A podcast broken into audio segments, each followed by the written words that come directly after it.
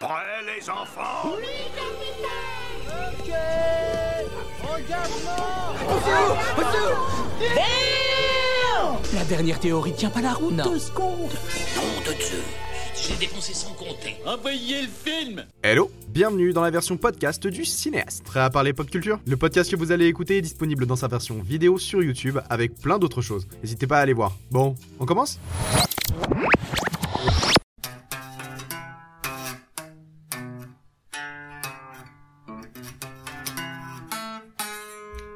Tu peux arrêter ton bordel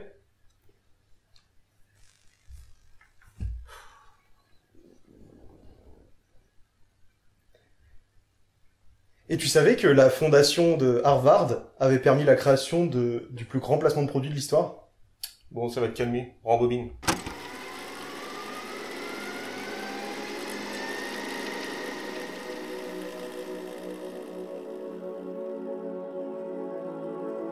Harvard est une très ancienne université privée américaine qui se trouve à Cambridge, près de Boston. Elle a été fondée en 1636 et aujourd'hui, elle est considérée comme l'une des plus prestigieuses écoles au monde, essentiellement grâce à son histoire, sa richesse et son influence. Elle doit aussi sa réputation à tous les élèves qui en sont sortis diplômés et qui ont obtenu divers prix, comme euh, les Nobel, les Oscars ou encore les médailles olympiques. Tout ça sans parler des créateurs d'entreprises comme Bill Gates. Imagine, tu sors d'Harvard et tu fais rien de ta vie.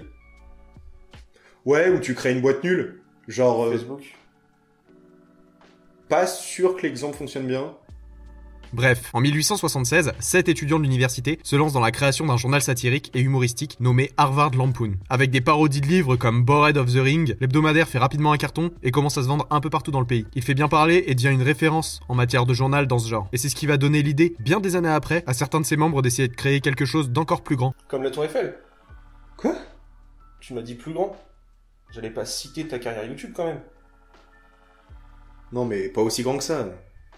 Ces trois anciens étudiants, membres du Harvard Lampoon, qui vont fonder en 1969 le National Lampoon. En devenant rapidement autonome, le magazine est devenu le plus célèbre des années 70 avant de voir de nombreuses déclinaisons de ses sketchs à la télévision, au cinéma ou à la radio. Durant son développement, de nombreuses personnalités sont venues aider avant de devenir pour certaines des grandes figures du cinéma entre autres. Ainsi, c'est là-bas que se sont rassemblés les Ghostbusters ou que le scénariste John Hughes a fait ses débuts. Tu sais, le, le gars qui a écrit euh, Maman j'ai raté l'avion ou The Breakfast Club. Ah Oh capitaine, mon capitaine.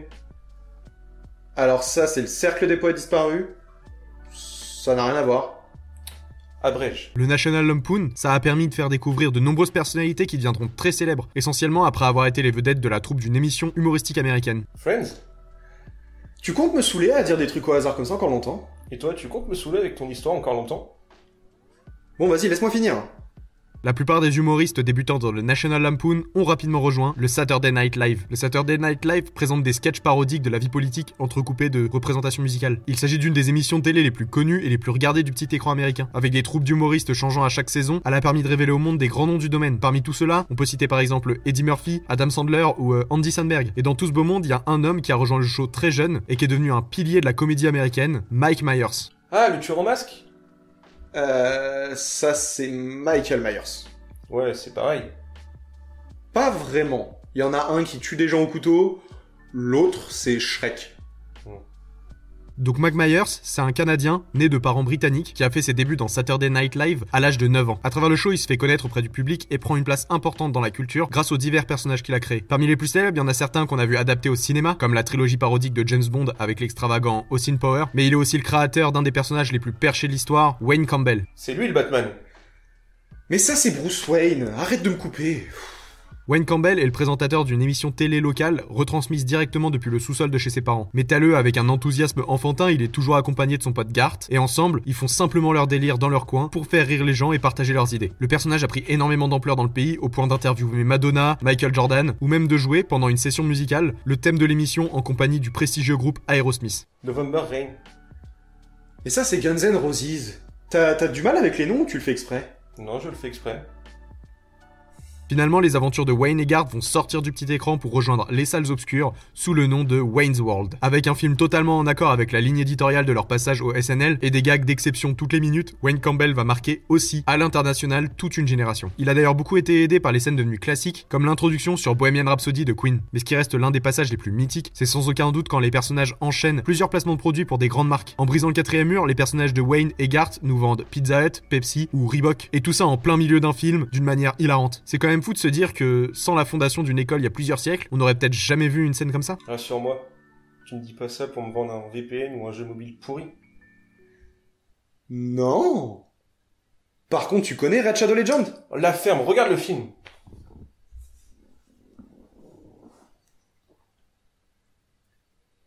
Et tu savais que...